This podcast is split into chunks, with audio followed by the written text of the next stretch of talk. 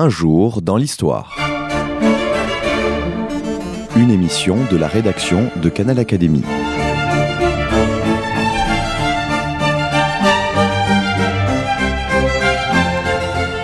On retrouve Anne Jouffroy. Alexandre le Grand est un phénomène historique. Ses conquêtes enflamment toujours les imaginations depuis plus de 2000 ans. En effet, en un peu plus de 10 ans, de 334 à 323 avant notre ère, Alexandre III de Macédoine s'empare de l'immense empire perse de Darius et conduit son armée jusqu'aux rives de l'Indus. Olivier Picard, historien helléniste, membre de l'Académie des inscriptions et belles-lettres, évoque pour nous le royaume et l'épopée de ce Macédonien. Olivier Picard, bonjour. Bonjour. Merci monsieur d'avoir répondu à l'invitation de Canal Académie. La superbe exposition du Louvre cet hiver nous a permis de contempler des trésors, les trésors du tombeau de Philippe II, le père d'Alexandre. Et le tombeau, situé à Vergina, Vergina correspond à l'ancien site d'Aigai, vieille capitale de la Macédoine antique. Et justement, monsieur, la Macédoine antique, Grèce ou pas Grèce? Parce que selon les Grecs du Sud, la Macédoine ne faisait pas vraiment partie de la Grèce. Alors c'est une question qui a été posée en effet, qui a été posée par Démosthène, euh, qui a traité Philippe, le père d'Alexandre, de barbare. Dans ses Philippiques Dans ses Philippiques et qui a été posé déjà auparavant parce que les premiers contacts qui nous soient attestés par euh, les historiens anciens remontent aux guerres médiques. Et à ce moment-là, règne en Macédoine un premier Alexandre qui, nous dit-on, a demandé à participer aux Jeux olympiques. Et pour participer aux Jeux olympiques, il y avait une condition, il fallait être grec. Et un jury, en quelque sorte, s'est réuni pour euh, se demander si Alexandre était vraiment grec.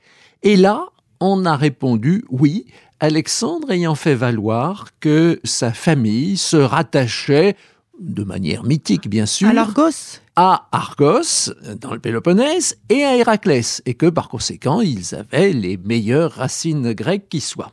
Alors la question a été reposée au XIXe siècle, et elle se pose encore de nos jours avec le conflit entre la Macédoine de Skopje et la Grèce. Est-ce que le nom de Macédoine est réservé à la Grèce ou est-ce que c'est un nom étranger? Alors, je crois qu'on peut dire maintenant que les dernières découvertes épigraphiques, qui ne sont pas très abondantes, montre que la langue macédonienne est un dialecte grec, un dialecte grec du nord-ouest, un dialecte grec un peu particulier, mais qu'il se rattache incontestablement au rameau des langues grecques et non pas comme les langues indo-européennes des peuples voisins, les Thraces ou les Illyriens, à une langue étrangère. Cela dit, le problème n'est pas simplement un problème de langue, c'est aussi un problème politique. Il est certain que la Macédoine n'a pas participé au premier grand développement de civilisation grecque qui est la civilisation mycénienne, qui avait précisément fleuri autour de Mycène, d'Argos, etc. Les Macédoniens, nous le savons par l'archéologie, ont eu des contacts avec les Mycéniens, mais il n'y a pas de royaume mycénien en Macédoine, et à cet égard, le massif de l'Olympe constitue une frontière indubitable. Alors, à l'époque archaïque, la Macédoine constitue une société de cavaliers, pas très nombreux. Les compagnons du roi sont quelques centaines, c'est un petit groupe. On disait le basileus, là Alors, le chef des Macédoniens, à un moment, a pris ce titre de basileus qui, vous savez, est déjà connu à l'époque mycénienne, mais où il désigne un fonctionnaire euh, de rang subalterne, mais qui prend toute sa gloire, toute son importance avec l'épopée homérique, car dans l'épopée homérique, Agamemnon, Achille, Ulysse sont des basileis. Et à partir de ce moment-là, tout chef euh, important d'une cité grecque, d'un peuple grec, prend ce titre de basileus, et les Grecs donneront même le titre de basileus euh, au grand roi perse, qui lui évidemment relève d'une fonction politique tout à fait différente. Et cette Macédoine qui a une langue grecque, qui a un développement politique différent des Grecs, cherche incontestablement à s'helléniser de plus en plus. Il n'est quand même pas négligeable que, à la fin du 5e siècle, le roi de Macédoine invite à sa cour Euripide, le grand oui, poète. qui a écrit les Bacchantes. Qui a écrit les Bacchantes et qui meurt en Macédoine. Donc, euh, nous avons là une preuve d'hellénisme incontestable. Oui. Et à cet égard, la Macédoine du IVe siècle, en particulier celle de Philippe II, celle de ce roi que Démosthène qualifiait de barbare, fait une avancée considérable en choisissant l'attique comme langue administrative, comme langue officielle. Et la Macédoine, à ce moment-là, a deux langues, en quelque sorte, ou plutôt deux niveaux de langage. Euh, le dialecte local macédonien, qui était incompréhensible, semble-t-il, des Grecs, mais parce que l'accent, parce que la prononciation était différente, et puis, comme langue officielle, la langue attique, c'est-à-dire la langue grecque euh, par excellence.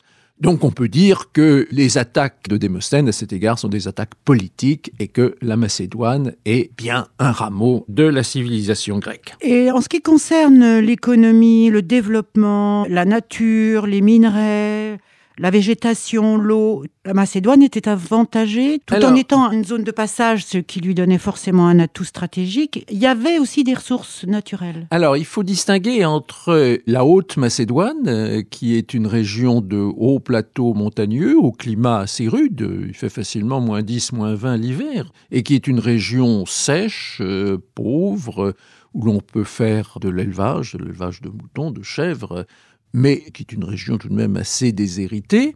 Et puis la basse Macédoine, celle qui se trouve immédiatement au pied de l'Olympe et au nord de l'Olympe, qui est entourée de montagnes et qui de ce fait a un approvisionnement en eau considérable et qui, malgré des hivers assez froids, peut avoir, grâce à cette eau, grâce à la chaleur au soleil de l'été, une agriculture très luxuriante. De nos jours, la Macédoine est la région la plus riche euh, du monde grec. On y cultive, de nos jours bien sûr, euh, le coton, on y cultive des plantes presque Qui de euh, subtropicales, qui demandent beaucoup d'eau et qui demandent de la chaleur. Et déjà dans l'Antiquité, c'était une région très riche. Et alors, il s'est produit aussi, l'épopée d'Alexandre n'est pas née comme ça par hasard, il se produit aussi au IVe siècle, alors un phénomène que nous connaissons moins bien, mais qui est indubitable, qui est un développement démographique euh, très important. Les Macédoniens constituent euh, une population de plus en plus nombreuse, et cette population le père d'Alexandre a eu le mérite remarquable de l'intégrer dans une organisation sociale plus ouverte et dans une armée qui est à cette époque-là la meilleure armée du monde. Oui, parce qu'on parle de paysans libres. Voilà. Alors, ce sont des paysans libres et, comme je vous le disais tout à l'heure, à l'origine, la structure sociale est celle d'une cavalerie, d'une aristocratie de cavaliers très fermés, possédant sans doute de grands domaines, nous ne savons pas très très bien, mais qui n'accordaient qu'une place très limitée aux fantassins. Et dans le monde grec, en Macédoine comme dans le reste du monde grec, les droits politiques vont de pair avec le rôle militaire des gens. Et Philippe II a su créer une infanterie de paysans libres qui ont des droits politiques parce que autour de ce qui est le sanctuaire national, le sanctuaire de Zeus au pied de l'Olympe, euh, Homère disait déjà que Zeus habitait au sommet de l'Olympe et donc son sanctuaire est au pied de la montagne. Dans ce sanctuaire, le peuple macédonien, l'armée macédonienne, les deux choses se recouvrent, se réunissaient chaque année au mois de septembre pour des fêtes religieuses, mais aussi pour une réunion qui avait une signification politique. Et si le roi est un roi nommé à vie, Il faut qu'il soit acclamé. il faut qu'il soit acclamé par le peuple. Et le peuple, s'il peut, choisit le fils du roi précédent, mais s'il n'y a pas de fils du roi, ou si celui-ci est contesté, on peut choisir un cousin. Alors, ce qui a suscité évidemment toutes sortes de crises dynastiques et qui a été une cause de faiblesse considérable pour le royaume, mais qui montre bien que ce roi n'est pas un roi absolu. Dans notre royauté de l'Europe moderne, le roi est mort, vive le roi, la mort du roi crée le roi successeur. Il n'en va pas du tout de même dans la Macédoine antique où le roi est un chef de justice, bien sûr, mais c'est d'abord un chef militaire et il faut qu'il puisse exercer personnellement ce rôle militaire, il faut qu'il soit à la tête de l'armée. Et Philippe a assis sa popularité, Alexandre aussi d'ailleurs, en participant personnellement tous les combats de l'armée C'était des chefs de guerre C'était des chefs de guerre et des chefs de guerre qui chargeaient au premier rang. Philippe a perdu un œil, il avait une jambe plus courte que l'autre à la suite d'une blessure. Nous n'avons pas, bien sûr, malgré les découvertes extraordinaires de son tombeau, et malgré la possibilité qui a été donnée de reconstituer euh, son crâne avec précisément les traces de la blessure à l'œil, nous n'avons pas toutes les coutures qui cousaient, qui parcouraient le corps de Philippe, mais c'était un homme qui avait reçu un nombre considérable de blessures et qui devait une partie de sa popularité à son courage. Alors, Philippe chargeait à la tête de son infanterie, il avait confié à son fils le commandement de la cavalerie. Là, vous parlez de Chéronée, je vous euh, entends. Oui, de Chéronée, mais il y a d'autres batailles aussi. Et Alexandre restera fidèle à cette arme, ce sera un roi cavalier, mais ce sont des rois qui participent à tous les combats, à toutes les difficultés, à toutes les misères de la vie militaire, et les soldats leur en sont évidemment d'autant plus fidèles. Ils sont d'autre part d'autant plus fidèles que le roi les conduit à la victoire, et la victoire, il faut bien le dire, c'est le butin. C'est le butin. C'est le butin, ce sont les esclaves, c'est le bétail, c'est l'argent, c'est tout ce que l'on peut ramasser, et c'est ce qui fait que ces paysans reviennent à chaque automne chargés de richesses qu'ils font fructifier dans leurs terres et qu'ils savent devoir au roi. Alors, pour parler plus d'Alexandre, on a bien vu que le royaume d'Alexandre à l'époque de son père était un royaume en devenir, parce que très prospère, avec un homme à la tête qui était déjà conquérant. Philippe II avait envie de conquérir l'Asie mineure et peut-être plus loin, mais quand Philippe II est assassiné, on est en 336 et Alexandre lui succède. L'épopée commence. Alors, qu'est-ce qui a pu faire que ce personnage de 20 ans parte comme ça et bien suivi par son armée jusqu'à un certain moment. On va voir. Alors, il faut peut-être revenir un peu en arrière et dire que si Philippe est un guerrier, et un guerrier courageux, c'est aussi un politique remarquable, et c'est un politique d'autant plus remarquable qu'il masque en quelque sorte ses coups politiques dans les buveries du banquet, et que le roi n'est jamais plus dangereux que quand il paraît ivre, car c'est à ce moment-là qu'il fait passer ses décisions les plus importantes. Et Philippe a été victorieux, incontestablement, mais s'il a su rattacher à son alliance, constituer dans son alliance, dans son hégémonie, disait-on, c'est-à-dire dans son commandement, l'ensemble du monde grec, sauf euh, Sparte, ça n'est pas tellement qu'il l'ait conquis après Chéronée, après la victoire écrasante sur la coalition des cités grecques en 338 en Béotie. Les Athéniens se sont demandé si Philippe n'allait pas venir assiéger la ville et ils ont eu très peur de ce siège. Mais Philippe, de même qu'il avait eu l'intelligence stratégique de ne jamais affronter la flotte athénienne, Philippe, euh, roi d'une armée de terre, vint une cité maritime sans aucune bataille navale. Et il renonce au siège, probablement parce que, nous y reviendrons peut-être, cela représentait un obstacle militaire considérable, et puis certainement aussi par habileté politique. Philippe a très rarement poussé sa victoire jusqu'au bout. Vous me direz qu'il a détruit Olympe, mais le cas d'Olympe est un cas un peu particulier. En dehors d'Olympe, on connaît relativement peu de destruction de villes par Philippe. Et il a toujours su proposer à ses vaincus une alliance plutôt que les catastrophes de la défaite. Cela vaut pour les Grecs, cela vaut aussi pour les peuples thraces, qui constituaient jusqu'auparavant un royaume puissant, peut-être euh, potentiellement au moins aussi puissant que la Macédoine, mais que Philippe a su désagréger et dont il a su rattacher à son armée des contingents qui participeront à l'épopée d'Alexandre. Alors en 338, il y a un problème qui se pose en quelque sorte à Philippe, d'une part, il a besoin pour son armée de lui proposer des buts de guerre. Avait-il de l'argent? Parce que je crois qu'il y avait des mines d'or. Alors, il y a sur le territoire au nord-est de la Macédoine des mines d'or euh, autour du mont et d'argent autour du mont Pangée qui sont des mines très riches et effectivement Philippe a eu un monnayage très abondant. Mais en même temps, Philippe était un roi extrêmement dépensier il a incontestablement enrichi son armée, mais son fils nous dit que à sa mort, il ne laissait pratiquement que des dettes.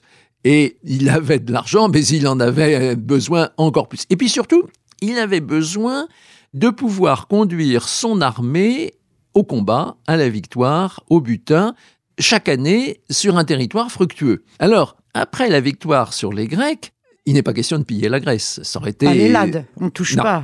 C'était la négation même de sa politique il n'était plus question de piller les traces. C'était pas des butins intéressants. Non. Il fallait aller en Troade. Il fallait aller en Asie mineure. Alors, l'Asie mineure représentait, d'une part, idéologiquement, un objectif remarquable, car euh, c'était un territoire considéré comme ayant été grec mais soumis aux grands rois, soumis aux Perses, soumis aux barbares, et puis d'autre part, c'était un territoire extrêmement riche.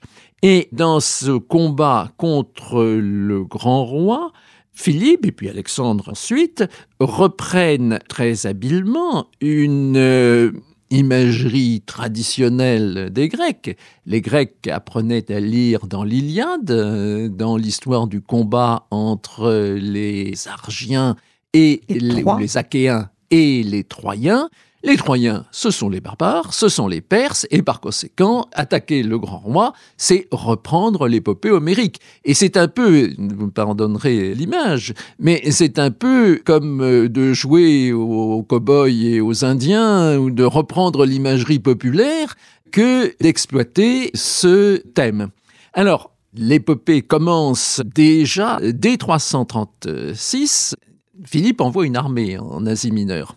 On a pensé par la suite, euh, du fait de la facilité de la victoire, que l'Empire perse était, comme certains l'avaient dit, comme Isocrate l'avait dit, un ensemble en voie de décomposition, que c'était quelque chose qui était prêt à être conquis, qui s'offrait sans difficulté. C'est sûrement faux.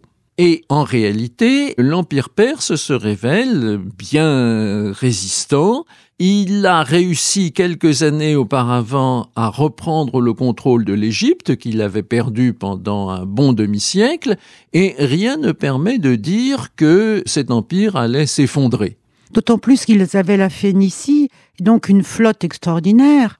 Encore qu'on va voir que les villes de Phénicie n'ont pas été très fidèles à l'Empire perse. Alors c'est assez compliqué. La situation maritime est curieuse. La principale flotte de la Méditerranée, la flotte athénienne, est intacte. Philippe l'a laissée intacte. Elle est en principe l'allié du roi de Macédoine. Et en principe, le roi de Macédoine pourrait en demander l'appui. En réalité, les Athéniens n'ont aucune envie de prêter leur flotte au roi de Macédoine, et Alexandre n'a aucune envie de reposer sur cet allié incertain. Et au début de la conquête de l'Asie mineure, les Perses contre-attaquent très habilement en envoyant une escadre en mer Égée qui essaye d'inciter les Grecs à la révolte et qui pousseront Sparte à la révolte. Et c'est quand Alexandre arrivera en Phénicie que la situation va s'inverser. La première des cités phéniciennes qui est concernée, qui est Tyr, euh, la plus importante des cités phéniciennes, déclare à Alexandre que on peut l'accueillir, mais en visiteur, en ami, mais pas comme euh, roi. Elle voulait rester indépendante ou elles étaient encore dans la main de l'Empire perse? Probablement les deux le tenaient à son autonomie et d'autre part, il restait fidèle à l'Empire perse, peut-être pas par euh, une fidélité naturelle, enfin j'en sais rien, à vrai dire, mais probablement parce que il devait estimer que entre, et c'est intéressant parce que nous sommes déjà 18 mois après le départ de l'armée macédonienne, il devait estimer que le sort de la guerre n'était pas du tout fixé et que la victoire ne reviendrait pas forcément à Alexandre. Alors Alexandre, finalement, rompt les discussions avec Tyr et assiège la ville. Et ça va être un siège atroce. Je vous rappelle que Tyr est une île à ce moment-là, coupée du continent. Donc il fait une jetée. Il construit une jetée pour pouvoir arriver jusqu'à la ville. Et les combats ont été abominables. Ça a montré aussi une des faiblesses de l'armée macédonienne. Certes, les Macédoniens ont des machines de guerre, certes, ils ont des ingénieurs militaires capables de conduire un siège. Des sapeurs. Oui, les Perses savent très bien, et les Grecs ont appris à construire, ou les Macédoniens, à creuser des sapes sous les remparts, à construire des tours roulantes pour s'approcher des remparts, à mettre en œuvre des lithoboles, euh, des catapultes, des machines à lancer des pierres, mais enfin, tout ceci est quand même euh, lourd, long, pas très efficace, et on voit bien que la première ville qui a résisté aux Macédoniens, c'est Milet. Non pas parce que les Milésiens étaient hostiles aux Macédoniens, mais parce qu'il y a une garnison de mercenaires grecs sous les ordres du grand roi et de Perse et qui résistent plusieurs mois. Donc les, des mercenaires grecs se battaient contre les Macédoniens et les Grecs associés. Absolument. Parce que c'était des mercenaires dans le camp opposé. Absolument. Ça rejoint ce que je suggérais tout à l'heure, c'est-à-dire que certes, il y a dans la guerre euh, des valeurs de patriotisme, de défense de sa liberté, mais il y a aussi un intérêt financier extrêmement grand et par conséquent, il y a des mercenaires au service de l'armée perse. Et c'est pour ça qu'on ne peut pas dire d'ailleurs que la victoire des Macédoniens est la victoire d'un type d'arme contre un autre type d'armée. Il y avait des phalanges grecques en tout cas dans l'armée perse tout à fait efficaces. Et quelle sera l'attitude d'Alexandre quand, ayant pénétré dans la ville, il se trouve en face de ces mercenaires grecs? Qu'est-ce qu'il en fait? Il les considère comme des traîtres. Il les envoie aux travaux forcés dans les mines de Macédoine, les mines d'argent de Macédoine, et les conditions de vie dans les mines étaient euh, extrêmement dures. Nous n'avons pas de chiffres très précis pour l'Antiquité, mais on sait que dans les mines d'argent d'Amérique latine, euh, au XVIe siècle, l'espérance de vie est de l'ordre de 5 ans. Et on peut penser que ça ne devait pas être très différent dans l'Antiquité. En revanche, c'est une arme politique et par exemple, Alexandre va montrer son désir de se concilier les Athéniens en renvoyant les Athéniens qui ont été faits prisonniers parmi ses mercenaires. Ce qui était effectivement très subtil. Ce qui était très subtil, ce sont des hommes politiques euh, très habiles. Parlons de l'hellénisme de la Macédoine. Il ne faut pas oublier que à la naissance de son fils, enfin quand son fils a eu 7 ou 8 ans, Philippe a cherché quel pouvait être le meilleur maître, le meilleur éducateur possible de ce jeune garçon. Alors il a commencé à s'adresser à Platon. Pourquoi Platon? Parce que c'était le grand philosophe de l'époque et la philosophie était une science politique, si j'ose dire, pour employer un terme anachronique, c'est-à-dire que le philosophe s'intéressait tout particulièrement à la, formation des sociétés, c'est ça, à la vie de la cité et à l'éducation. Comment on a chez Platon, chez Aristote, on a des traités d'éducation. Et Platon hésite, euh, puis il est bien vieux, et il répond à Philippe que son meilleur élève est un jeune Aristote, c'est un garçon très prometteur, et il lui conseille très vivement d'engager Aristote. C'était d'autant plus judicieux que le père d'Aristote était euh, né en Chalcidique, c'est-à-dire aux confins de la Macédoine, et il avait été médecin à la cour de Macédoine. Donc euh, Aristote connaissait le milieu, et Aristote a donné à Alexandre une éducation à la fois littéraire, l'éducation littéraire grecque la plus poussée qui soit, puisqu'il a édité une édition de l'Iliade pour Alexandre, qu'Alexandre a gardé auprès de lui toute sa vie.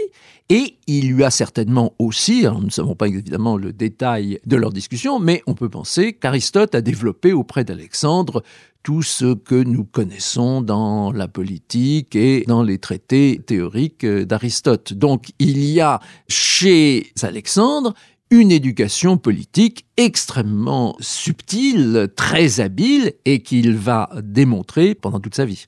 Alors malheureusement, il va falloir qu'on parle des moments où les problèmes politiques vont venir pour euh, Alexandre, c'est-à-dire, mettons, huit ans après qu'il ait débarqué en Troade. Son armée n'est plus la même, d'abord parce que, évidemment, désertion, mort, etc. Et il y a des résistances, des oppositions même qui se font jour devant les conquêtes d'Alexandre. Les Grecs et les Macédoniens disent stop, alors, si vous permettez, je vais commencer par essayer d'imaginer quel a été le problème politique qui s'est posé à Alexandre lui-même avant de voir les réactions des Macédoniens.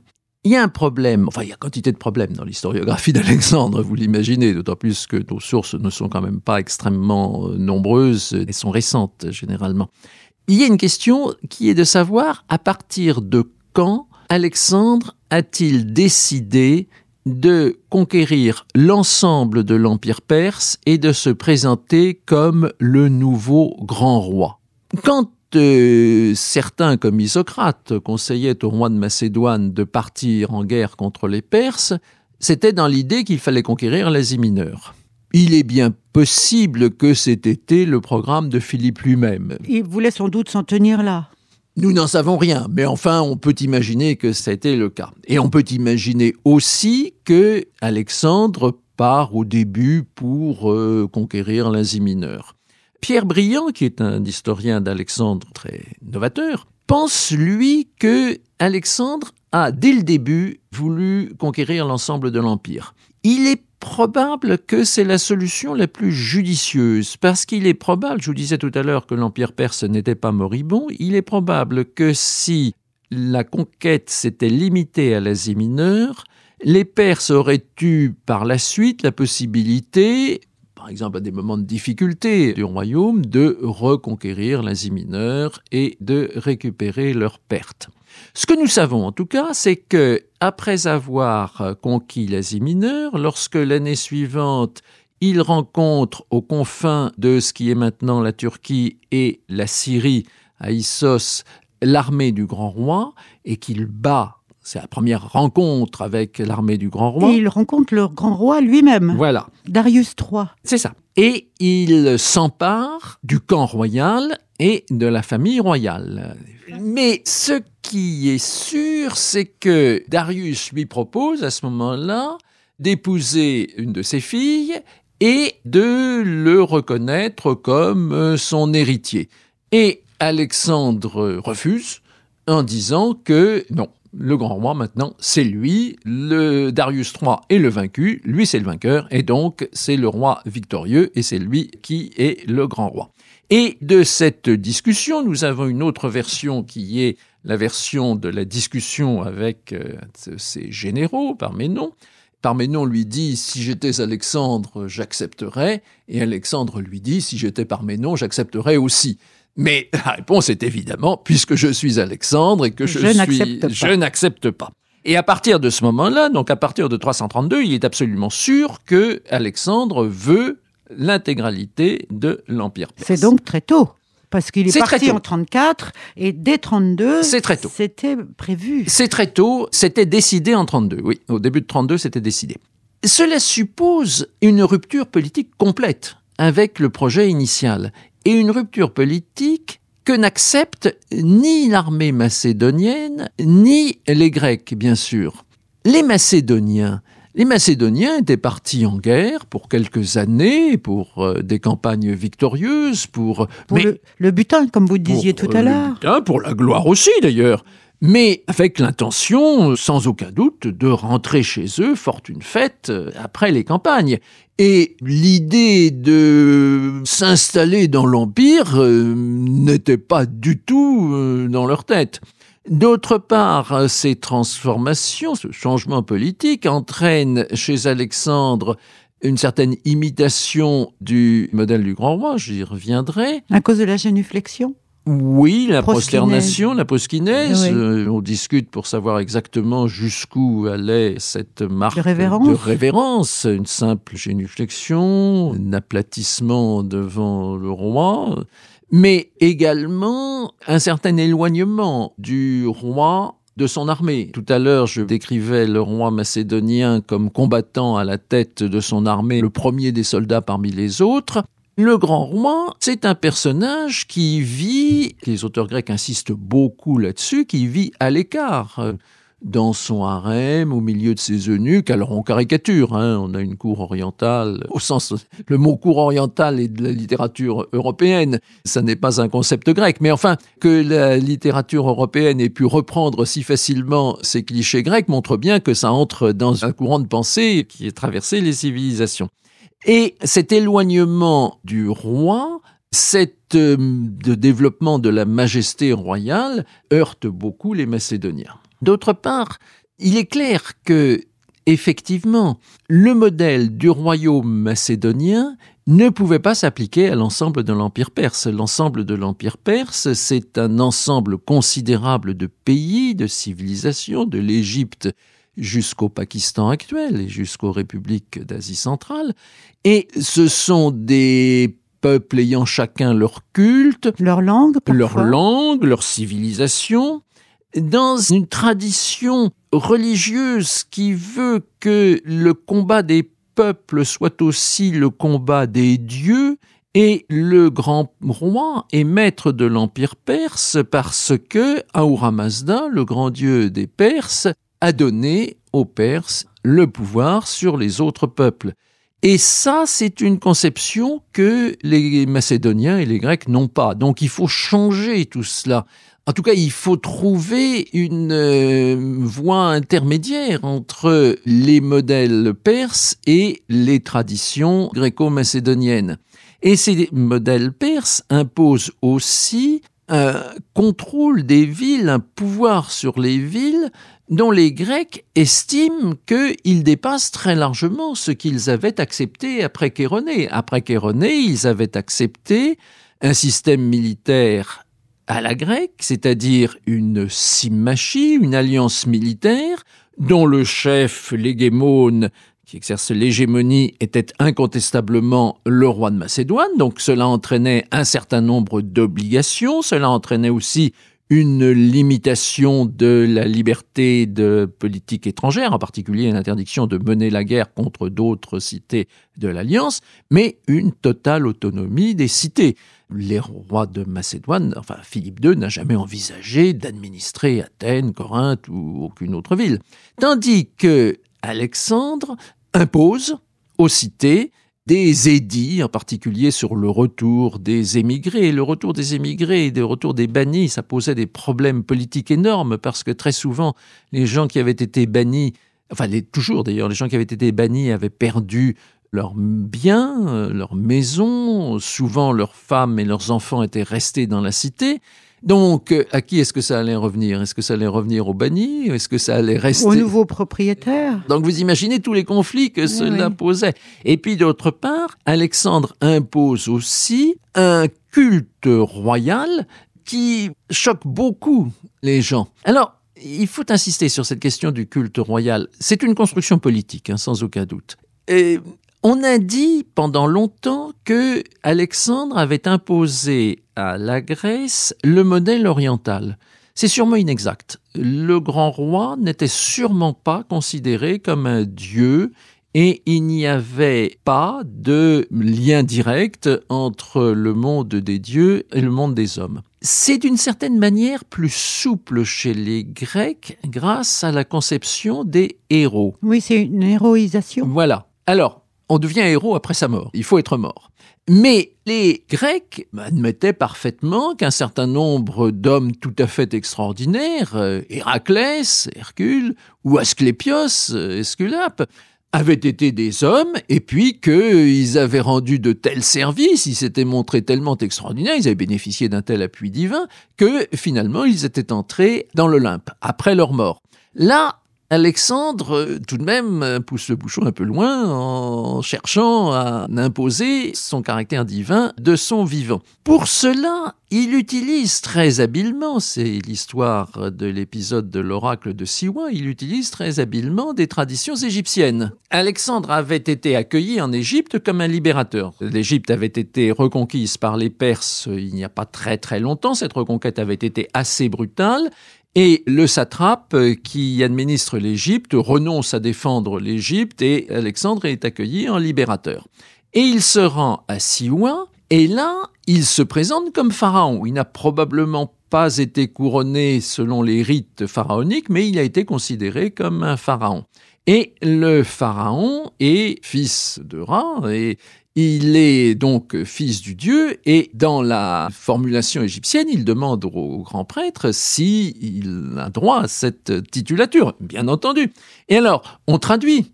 Traduction, trahison. Et en traduisant, on change complètement le registre. C'est-à-dire que d'être pharaon, fils du dieu, ou d'être fils de Zeus, c'est-à-dire Dieu soi-même, c'est quelque chose de tout à fait différent. Et donc il y a là une utilisation très habile à la fois de sa victoire, bien sûr, de son accueil par les Égyptiens, de son entente remarquable avec le clergé égyptien, et d'une habile traduction pour les Grecs.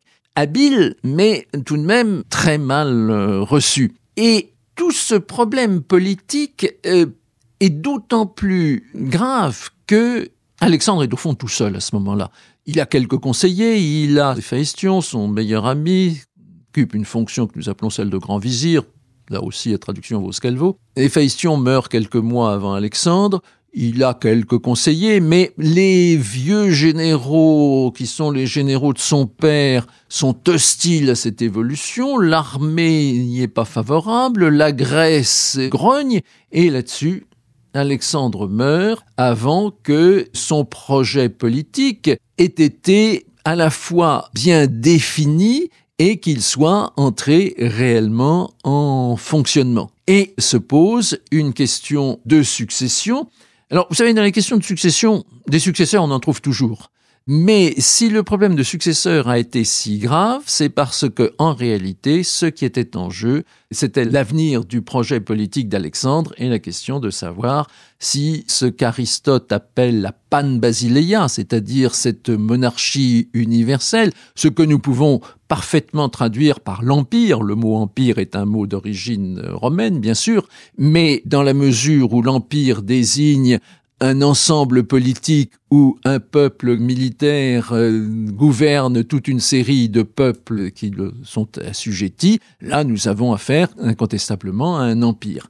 Mais ce schéma politique est très éloigné de la pensée grecque et la mort d'Alexandre euh, crée une crise, suscite une crise euh, dont le monde hellénistique va mettre 40 ans avant de sortir. C'est dire que la situation n'était pas claire du tout. On va conclure, mais les Séleucides, les Ptolémées, chacun de son côté, ont fondé des dynasties qui n'étaient pas grecques, puisque l'Égypte et puis l'actuelle Syrie, on va dire pour faire simple, ce sont les épigones d'Alexandre. Alors, L'histoire de la formation des royaumes hellénistiques est une histoire passionnante parce que on voit se créer une nouvelle forme politique euh, comme ça sous nos yeux et je suis pas absolument sûr que Ptolémée Ier ou Séleucos aient su parfaitement dès le début ce, qu'ils allaient faire. Que Ptolémée et Séleucos aient voulu fonder des dynasties, c'est absolument certain. Euh, qu'ils aient su exactement sous quelle forme, ça, c'est beaucoup moins certain, c'est beaucoup plus difficile à dire. Mais une des difficultés, en effet, prenons Ptolémée, que nous connaissons mieux, il va appeler, sur ses monnaies, il va mettre euh, comme euh, légende Basileos Ptolémaïou, monnaie de Ptolémée roi, Ptolémaïou Basileos plus exactement. En réalité, il serait plus juste de traduire royaume de Ptolémée. Et c'est tout à fait intéressant de voir que nous parlons du royaume de Macédoine. Nous ne parlons pas du, royaume, des euh, Argéades. non, Enfin, on pourrait le dire, on dit le royaume des Lagides, mais c'est quand même le nom d'une dynastie. Les rois Ptolémées ont eu l'habileté d'appeler tous leurs fils Ptolémée. Sauf Cléopâtre, la fille. Ah, bah la fille, évidemment. Donc, euh, de Ptolémée Ier à Ptolémée XIV, on n'a que des Ptolémées. ce qui indique une volonté de succession dynastique très forte. Et ils vont construire, alors, un peu comme Alexandre, mais quand même de manière assez différente, leur euh, royaume autour de la personne et autour du culte de la personne royale. Le portrait de Ptolémée sera sur ses monnaies, ce qui est le signe que, au fond, il n'a pas d'autre solution possible, parce qu'il règne sur des Égyptiens. Mais ça n'est pas un Égyptien, personne ne le prendrait pour un Égyptien. Il y avait un modèle euh, de monnaie macédonienne avec, mais le modèle de monnaie macédonienne est assez différent de la monnaie de Ptolémée parce que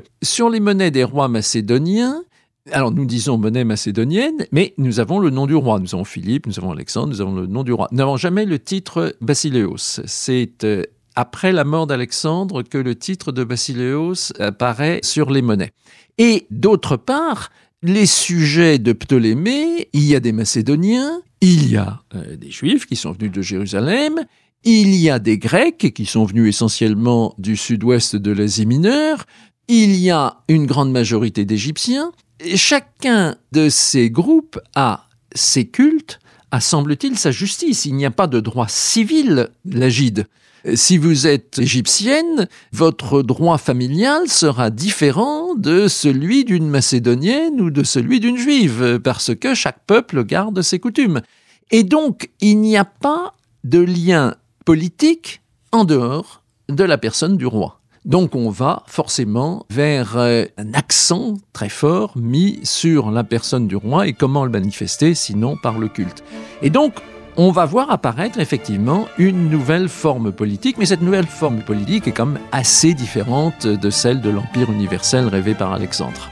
Merci beaucoup Olivier Picard.